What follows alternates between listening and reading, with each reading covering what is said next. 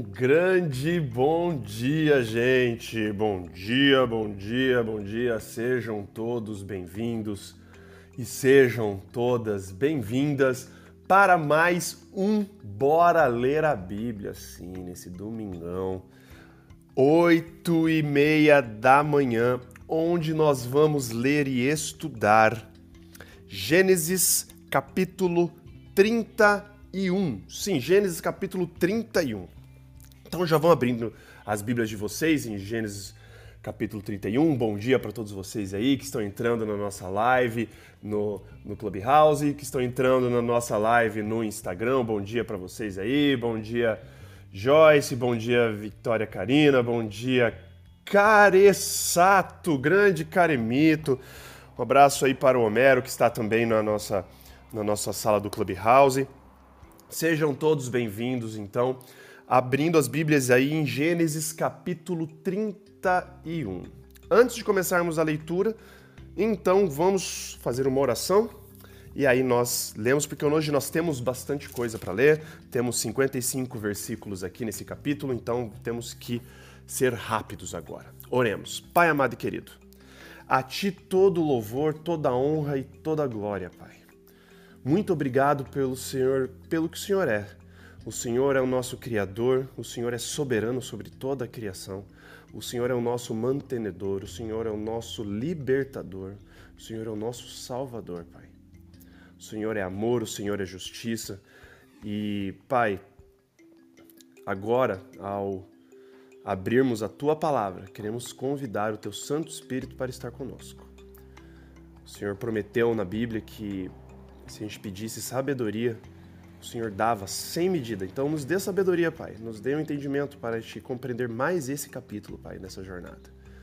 Seja com todos aqui que estão acompanhando ao vivo e seja também os que estão acompanhando a gravação, Pai. Tudo isso nós te pedimos e agradecemos por amor de seu santo e maravilhoso nome, Pai. Amém. Muito bem, gente. Gênesis capítulo 31.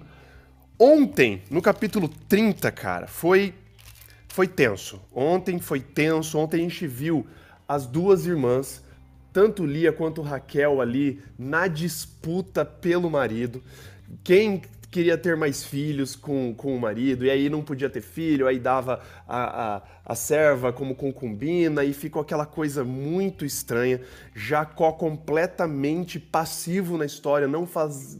Ele, não, ele mal participa como alguém ativo ali, ele simplesmente reage às vontades das duas irmãs, das duas esposas dele. E aí no final, na segunda parte do capítulo de ontem, começa a mostrar a riqueza que Jacó começou a acumular pelas bênçãos de Deus. Labão ali não queria que Jacó saísse. Labão sempre com aquele olhar ganancioso, sempre querendo tirar vantagem. Aí ele faz um acordo com Jacó. Jacó fala assim: "Não, beleza eu aceito o acordo. Qual era o acordo? Que todas as ovelhas listradas, manchadas e, e, e, e, tinham manchas brancas e cordeiros pretos, todos iriam para o cuidado de Jacó, enquanto as, as ovelhinhas puras, entre aspas, as que não tinham mancha, não tinham listra, não tinha nada, iria tudo para Labão. E aí terminou ontem com Jacó arrumando um jeito ali de procriar e fazer o, o, o gado dele, o rebanho dele crescer. E isso está escalando desde lá do dia que ele entrou no casamento, a, a, a, o conflito entre Jacó e, e o seu sogro Labão está escalando. Você vê que os ânimos estão ali Jacó querendo sair, Labão impedindo, Jacó querendo casar com uma filha, Labão entregando outra filha. Aquela relação começa a ficar desgastada, Labão começa a olhar pro, pro, pro genro e começa a ver que ele está ficando rico e ele quer aproveitar a mão de obra, e você vê que a narrativa bíblica vai te conduzindo para um clímax dessa história que você fala assim: meu, não, não tem como acabar isso tão bem assim. E é isso que nós vamos ler hoje. Então, convido vocês a abrirem aí, se vocês já não abriram as Bíblias de vocês, em Gênesis 31, verso 1, na minha Bíblia, que está na nova versão internacional, começa assim. Jacó, porém, ouviu falar que os filhos de Labão estavam dizendo, aí os filhos, os outros filhos de Labão, ou seja, os cunhados dele, os cunhadão, gente boa, falando: Jacó tomou tudo que o nosso pai tinha e juntou toda a sua riqueza à custa do nosso pai. E Jacó percebeu que a atitude de Labão para com ele já não era mais a mesma que antes. Começou essa fofoca, começou essa fofoca dos cunhados, reclamando, achando que Jacó estava passando o pai deles para trás e que ele estava ficando rico às custas do pai, como se o culpado de estar ali era Jacó. Sendo que Jacó já queria ter vazado faz tempo. Só que os cunhados ali começaram a encher de picuinha os ouvidos de Labão, e aqui fala que Labão já não tratava Jacó da mesma forma. Então, verso 3: O Senhor disse a Jacó: Volte para a terra de seus pais e de seus parentes, e eu estarei com você. Então Jacó mandou chamar Raquel e Lia para virem ao campo onde estavam seus rebanhos, e lhes disse: Vejo que a atitude de seu pai para comigo não é mais a mesma. Mas o Deus de meu pai tem estado comigo. Vocês sabem que trabalhei para seu pai com todo o empenho, mas ele tem me feito de tolo, tem me feito de idiota, tem me feito de bobo, mudando meu salário dez vezes. Aqui o dez vezes não significa que propriamente que ele mudou o salário de Jacó dez vezes, mas dez vezes é melhor a gente entender aqui como uma figura de expressão, tipo, meu, uma dezena de vezes. Sabe quando a gente fala isso? Cara me enganou uma dezena de vezes. Aqui ele falando que mudou o salário dele inúmeras vezes ao longo dessa, dessa, desse contrato de trabalho entre os dois. Ele já estava de cara. Contudo, continua no verso 7, Deus não permitiu que ele me prejudicasse. Se ele dizia, as crias salpicadas serão seu salário, todos os rebanhos geravam filhotes salpicados. Se ele dizia, as que têm listras serão seu salário, todos os rebanhos geravam filhotes com listras. Foi assim que Deus tirou os rebanhos do seu pai e os deu a mim. Então a gente viu aqui o que, que era a mudança de salário que Labão tentava enganar toda vez Jacó. Labão começava a ver que começava a nascer muito, por exemplo, as crias salpicadas, malhadinhas. Labão falava assim: não. Então agora, Jacó é o seguinte: eu ficarei com as malhadinhas e você fica com as listradas. E aí, quando ele mudava, então as listradas que começavam a criar mais. E Jacó sempre aumentando seu rebanho. Isso não foi porque Jacó tinha alguma coisa especial. Isso era porque Deus estava abençoando Jacó, como nós iremos ver aqui. Olha só. Verso 10. Na época do acasalamento, tive um sonho em que olhei e vi que os machos que fecundavam o rebanho tinham listras, eram salpicados e malhados. O anjo de Deus me disse no sonho: Jacó. Eu respondi: Eis-me aqui. Então ele disse: Olhe e veja que todos os machos que fecundam o rebanho têm listras, são salpicados e malhados, porque tenho visto tudo que Labão lhe fez. Sou o Deus de Betel, onde você ungiu uma coluna e me fez um voto. Saia agora dessa terra e volte para sua terra natal. Então aqui está a explicação do porquê que Jacó estava prosperando tanto? Por que, que não importasse o acordo que Labão refazia, não importa quantas vezes Labão queria mudar o, o, os termos para mudar os tipos de rebanho que ele ia ganhar agora, Deus sempre abençoava Jacó. Deus fiel, Deus ali honrando a promessa que ele já tinha feito, a aliança que ele já tinha feito com Jacó. Verso 14: Raquel e Lia disseram a Jacó: Temos ainda parte na herança de bens de nosso pai? Não nos trata com ele como estrangeiras? Não apenas nos vendeu, como também gastou tudo que foi pago por nós. Aqui a gente vê a primeira vez duas rivais, as duas irmãs, se unindo com um inimigo, entre aspas, em comum. O próprio pai. Olha que tristeza. Elas já tinham sacado que o pai não estava nem aí para elas não tinha dado herança para elas nenhuma, tinha inclusive vendido elas no, no, no, terrível caso do casamento, tanto o casamento da Lia quanto o casamento da Raquel. Labão o tempo todo, o tempo todo pensando só em grana, o tempo todo pensando só tirar vantagem. E isso as filhas sacaram. Isso a gente vê claro porque as duas aqui disseram a Jacó, as duas concordaram num assunto, finalmente as duas rivais, as duas irmãs, concordaram no assunto, e o assunto era o mau caratismo do pai, o mau caratismo de Labão. Verso 16: Toda a riqueza que Deus tirou de nosso pai é nossa e de nossos filhos. Portanto, faça tudo quanto Deus lhe ordenou.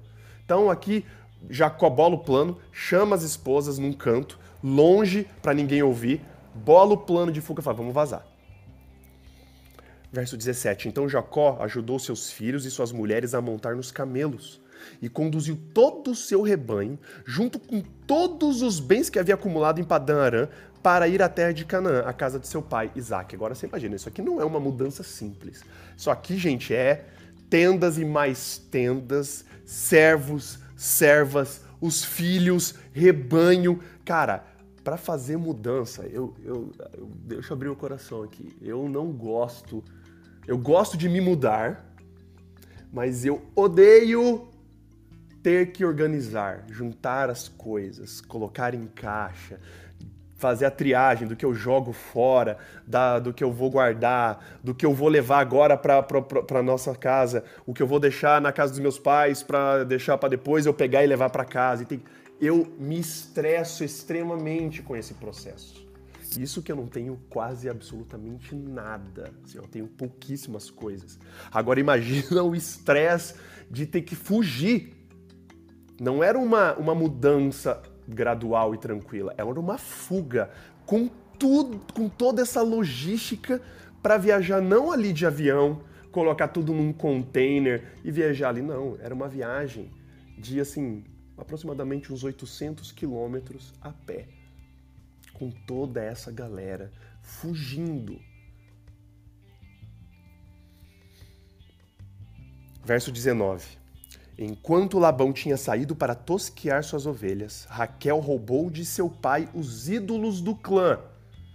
Foi assim que Jacó enganou Labão, o arameu, fugindo sem lhe dizer nada. Ele fugiu com tudo o que tinha e, atravessando o Eufrates, foi para os montes de Gileade.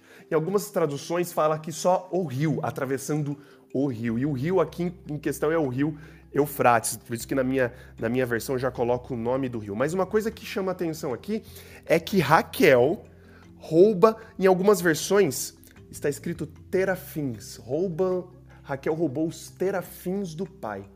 Aqui já coloca no meu, na minha versão, que eram os ídolos do clã. E realmente, os terafins eram ídolos. Como eles eram esses ídolos? Eles eram estatuazinhas pequenininhas, tipo essa estatuazinha aqui, que vocês, que vocês estão acompanhando aqui na live do Instagram. Eu tenho uma estátua na minha mão. Era uma, eram estátuas pequenininhas e que as pessoas usavam elas como duas coisas. Primeiro, usavam elas como amuleto para viagens. Então as pessoas pegavam esses, essas estatua, minas estatuazinhas feitas de barro ou de madeira, representando divindades gerais, levavam elas no bolso para poder usar elas como amuleto de sorte para proteger no caminho. Eu falei duas, né? São três. Outra grande função. A maior parte dos tefilins, a grande maioria das divindades, eram figuras femininas, figuras nuas de divindades, que acreditava que aumentava a fertilidade das pessoas. As pessoas cultuavam esses tefilins, cultuavam esses ídolos na esperança de aumentar a fertilidade. A gente vê que esse tema de fertilidade, tanto das pessoas quanto a fertilidade do rebanho, fertilidade da terra, é algo que era costume pagão desde sempre e a gente vai ver isso durante toda a Bíblia, a fertilidade sendo cultuada. Os tefilins também serviam para isso. E tem uma terceira função, que é uma terceira função importantíssima, que é o que causa toda a treta aqui que a gente vai ler agora.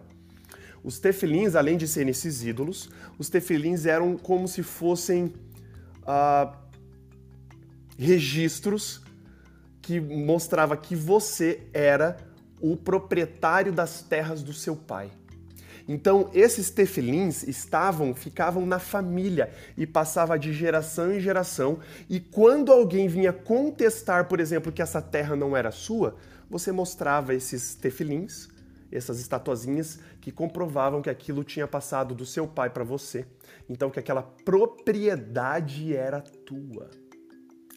Então, olha a tripla função dos tefelins nessa época.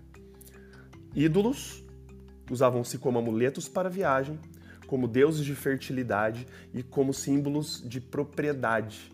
Então você tinha isso como seu registro de imóvel. Para os pagãos você tinha um tefelim como registro de imóvel. Raquel rouba os tefilins do pai. provavelmente pensando na fertilidade, pensando na, na, na esperança dela ter sorte na viagem, porque eles sabiam que estava em fuga, e também provavelmente pensando na fertilidade. Verso 22. Três dias depois, Labão foi informado que Jacó tinha fugido. Lembram-se que Jacó morava a uma distância de três dias de Labão.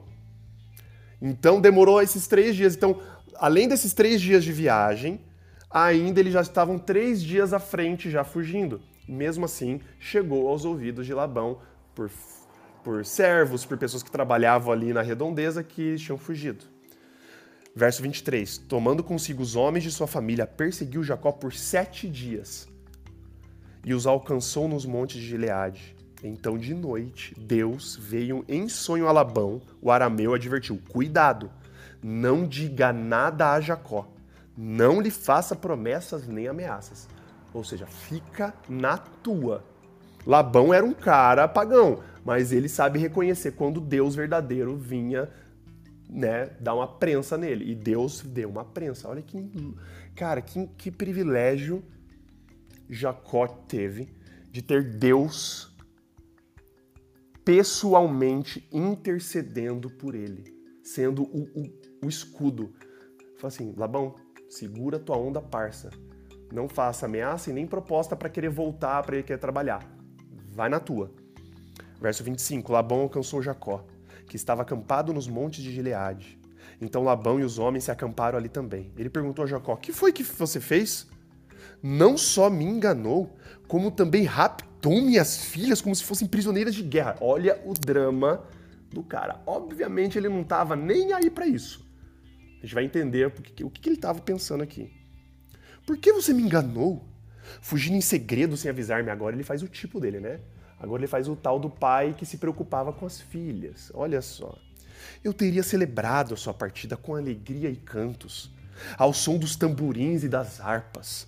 Você sequer me deixou beijar meus netos e minhas filhas para despedir-me deles. Você foi insensato. Olha, olha o drama Olha as lágrimas de crocodilo desse lavão, cara. Não, dava pra, não dá para acreditar um segundo nas palavras desse cara. Esse cara não tava nem aí para isso. Ele tava aqui só fazendo dramalhão mesmo, porque ele tinha outras coisas para pensar. Verso 29. Tenho poder para prejudicá-los. Mas, noite passada, o Deus do pai de vocês, olha como ele reconhece, o Deus do pai de vocês me advertiu. Cuidado, não diga nada a Jacó. Não lhe faça promessas nem ameaças. Verso 30 Aqui é a chave. Agora, se você partiu porque tinha saudade da casa do, meu, do seu pai, por que roubou meus deuses? Labão, vamos, vamos tentar imaginar todo o cenário aqui para a gente entender o, o, o processo do negócio. Labão sabia da treta de Jacó com Esaú.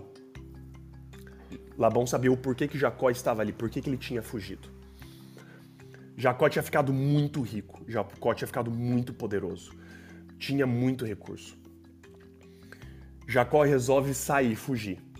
Labão tinha uma preocupação, meu. E se Jacó foge, volta para casa, refaz a aliança dele com Esaú? Eles vão ficar muito poderosos e eu não posso deixar acontecer isso. E aí o que acontece? Labão impede por diversas vezes Jacó de sair dali. Porque ele sabia que o dia que Jacó saísse dali podia dar muito ruim para ele. Só que agora, além de Jacó vazar, o, os termos, o, a, os tefilins que indicavam que aquela propriedade era dele, não estavam mais com ele. Os ídolos que certificavam que aquelas terras eram dele já não estavam mais com ele. Ele estava preocupado nisso, meu, agora Jacó vai vazar e ainda vai ter os.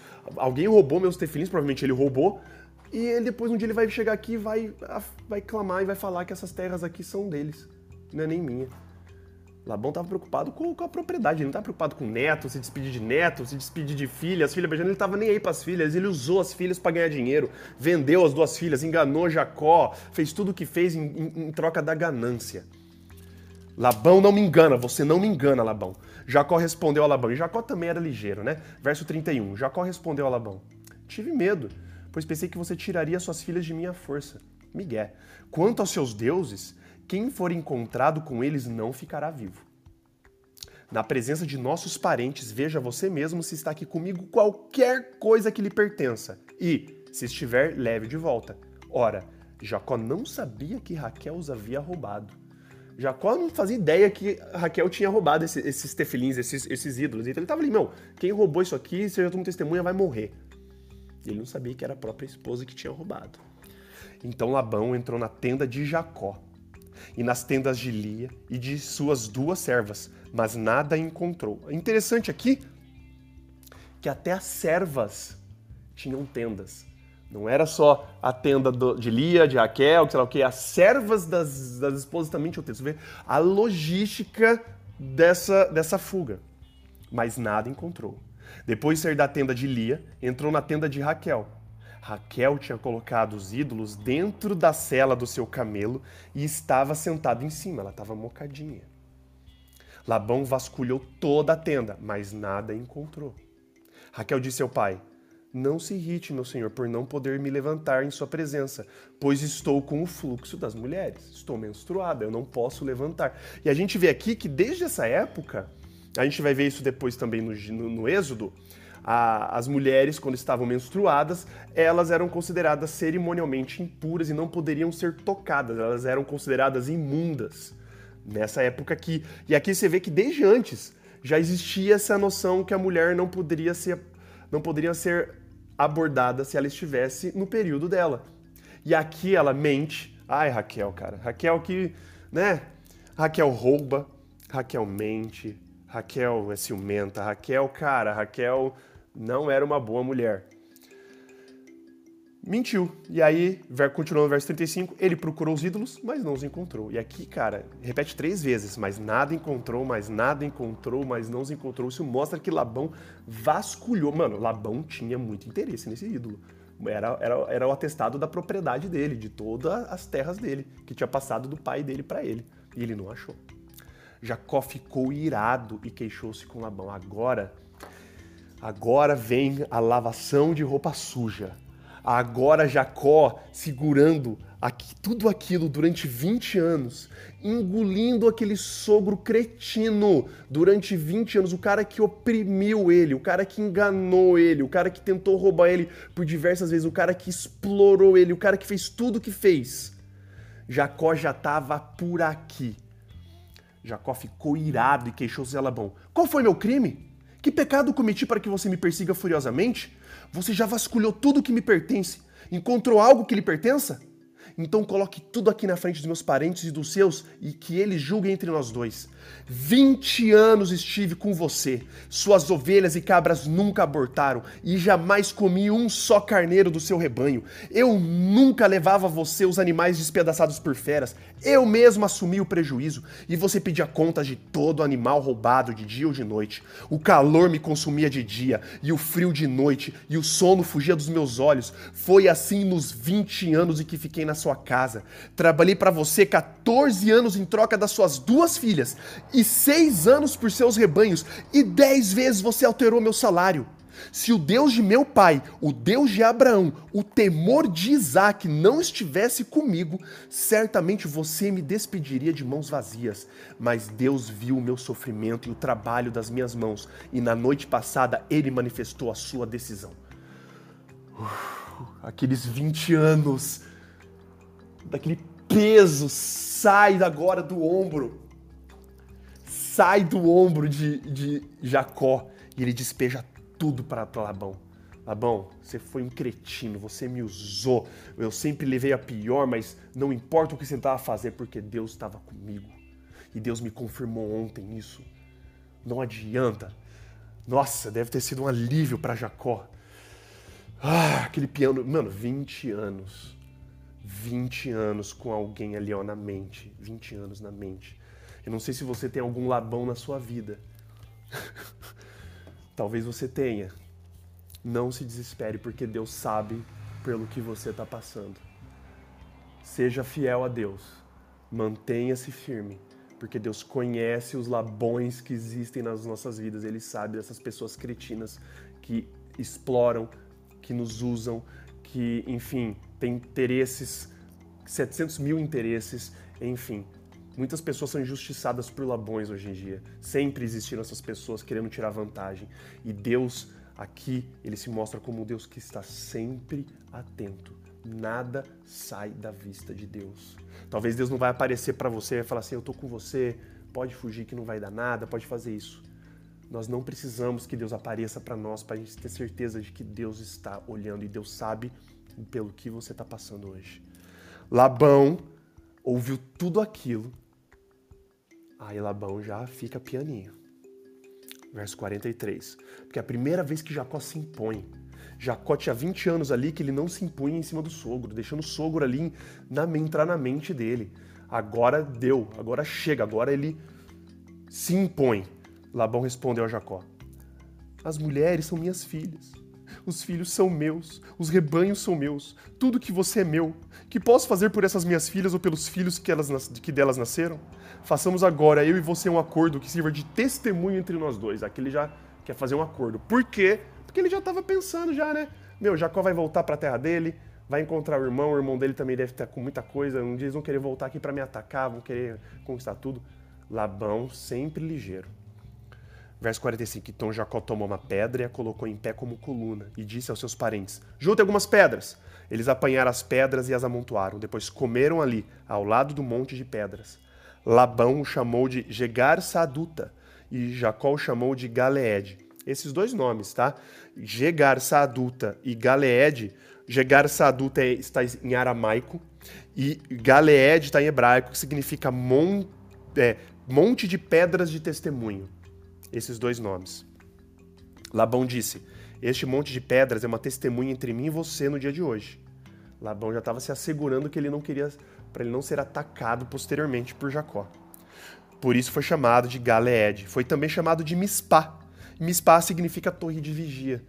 Por isso, porque ele declarou que o Senhor nos vigie, a mim e a você, quando estivermos separados um dos outros. Mispá, inclusive, uma, uma, uma curiosidade aqui, ela vira uma cidade e essa cidade foi a cidade de nascimento do juiz Jefté. Quando nós estudarmos lá em Juízes, Jefté nasce aqui em Mispá, nesse lugarzinho onde eles firmaram um acordo e fizeram essas pedras que depois ficou chamado de Torre de Vigia. Verso 50. Aí ele deixa aflorar o, o lado pai aqui. Aqui sendo, agora não dá para saber se ele está só sendo fake. Eu acho que aqui ele estava sendo sincero. Verso 50: Se você maltratar minhas filhas ou menosprezá-las, tomando outras mulheres além delas, ainda que ninguém saiba, lembre-se de que Deus é testemunha entre mim e você. Parça, cuida das minhas filhas. Agora ele deixa. Viu que perdeu as filhas de vez, agora acho que bateu aquele arrependimentozinho de toda a cagada que ele fez. Aí ele faz Jacó prometer que ele vai cuidar bem das filhas. Disse ainda Labão a Jacó: Aqui estão este monte de pedras e esta coluna que coloquei entre mim e você. São testemunhas de que não passarei para o lado de lá para prejudicá-lo, nem você passará para o lado de cá para prejudicar-me. Que o Deus de Abraão, o Deus de Naor, o Deus do pai deles, julgue entre nós. E aqui é muito interessante esse negócio. Quando fala Deus de Abraão e o Deus de Naor, e, e o Deus do pai deles julgue, o julgue aqui em muitas versões antigas está no plural. Então aqui nós vemos que Labão era pagão. Labão sabia que Naor, o pai de Abraão, também era pagão. Então ele faz aqui, ele fala assim, que o Deus de Abraão, que o Deus do pai dele, que era um outro Deus, julguem entre nós. Então ele faz assim, que os deuses sejam nossas testemunhas. Jacó, e aí Moisés ressalta bem aqui. Então Jacó fez o juramento em nome do temor de seu pai Isaac nome do Deus do Pai. E é muito interessante, né? Que eu, só, eu, eu que eu me lembre, Deus, Yahweh, só é chamado de temor de Isaac aqui nessas duas partes. Mostrando talvez que Jacó ele relacionava Deus muito mais pelas experiências que ele tinha visto com o pai dele do que com o vô dele, Abraão. Então ele chama aqui pelo temor, o temor com T maiúsculo, né? Não sei como está na sua Bíblia, né? minha Bíblia está com letra maiúscula, provavelmente na sua Bíblia também está com letra maiúscula. Ele fez um juramento em nome do temor do seu pai Isaac, ele não fez um juramento pelo Deus de Naor, do bisavô dele, que podia ser qualquer outro Deus. E nós sabemos, lá em Josué 24, se eu não me engano, lá em Josué 24 fala que Naor, o pai de Abraão, era pagão, eles não adoravam o Deus Altíssimo, Yahweh, eles tinham outros deuses. Verso 54, ofereceu um sacrifício no monte, Jacó, e o chamou, e chamou os parentes que lá estavam para uma refeição. Depois de comerem, passaram a noite ali. Na manhã seguinte, Labão beijou seus netos e suas filhas. Note que ele não beija Jacó, mas diferente de quando ele encontra Jacó lá atrás fugindo, ele beija Jacó. Aqui ele só beija os netos e as filhas, porque tinham firmado um acordo, mas não estavam amiguinho mais. O negócio já tinha já tinha rachado. E depois voltou para sua terra. E aqui Labão desaparece da narrativa. Aqui é a última vez que a gente ouviu falar desse cretino. A gente nunca mais ouviu falar dele, graças a Deus. E agora Jacó está livre para voltar para sua terra e ter o famigerado encontro com seu irmão, que lembrem-se, tinha jurado Jacó de morte. Jacó sabia disso. 20 anos tinham se passado. Não teve provavelmente um dia da vida dele que ele não se lembrava de tudo que tinha acontecido, que tinha feito ele fugir da casa do pai dele. Ele sabia que ele tinha enganado o irmão, ele sabia que tinha enganado o pai, ele sabia que ele estava sendo jurado de morte pelo irmão. Tinha se passado 20 anos, ele estava se borrando para voltar para casa. E tudo agora conspira para ele voltar. Deus tinha falado para ele, lá no verso 3 do capítulo que a gente leu hoje: Volte para sua terra de seus pais e de seus parentes, e eu estarei com você. Deus prometeu que estaria com Jacó. Mas Jacó sabia que ele teria um período ali tenso. Mas isso fica para os próximos capítulos. Vamos orar. Pai amado e querido, que história louca, Pai. A história aqui de Jacó, finalmente Jacó consegue escapar das garras do sogro opressor, do sogro que explorava ele, o sogro que não estava nem aí para as filhas, só estava interessado em grana, em tirar vantagem. E aqui o Senhor promete a ele, pai, promete a Jacó que ele, o Senhor estaria com ele, que era para ele sair dali. Jacó não pensa duas vezes, foge. E a gente viu aqui o acordo, a gente vê todos os termos, pai. Jacó agora está livre. Jacó, depois de 20 anos ali, descarrega tudo, se impõe perante o sogro, fazem um acordo e agora Jacó está pronto para o maior desafio da vida dele, que é voltar para onde ele estava jurado de morte, jurado de morte pelo irmão. Talvez exista, alguma pessoa aqui que esteja com uma angústia assim. Angústia de, primeiro, ter um Labão na sua vida, alguém que esteja explorando, alguém que esteja causando maus momentos. Pai, existe alguém aqui ouvindo isso agora, que existe alguma uma figura dessa em sua vida, Pai, que o Senhor remova essa pessoa da vida de, dela. Remova esse, esse, esse interesseiro, essa pessoa. Remo... Pai, caso essa pessoa não saia da vida dessa de, de quem está ouvindo aqui, que o Senhor pelo menos dê a certeza para ela de que o Senhor está com ela, de que o Senhor ouve os seus lamentos, de que o Senhor sabe pelo que ela está passando, Pai. E que no momento certo que o Senhor fale com essa pessoa de da forma que o Senhor achar melhor, que ela vai entender que o Senhor está com ela e de que é para ela largar isso, para essa pessoa sair disso. Se é um casamento abusivo, se é um relacionamento abusivo, se é um relacionamento no emprego, se é algum professor de universidade, eu não sei, se é alguma amizade, se é algum parente, pai, eu não sei. Mas dê a certeza para essa pessoa que o Senhor está com ela, pai. Assim como o Senhor deu certeza para Jacó, por favor, nos dê a certeza hoje de que o Senhor está conosco, Pai. Não importa como. Se é através da tua palavra, se é através da nossa comunhão, se o Senhor desejar assim falar de forma específica com cada um de nós, Pai, que assim seja. Mas que te não duvide um segundo do seu amor, do seu carinho, do seu cuidado para conosco, Pai. Quero pedir que o Senhor nos dê uma ótima semana.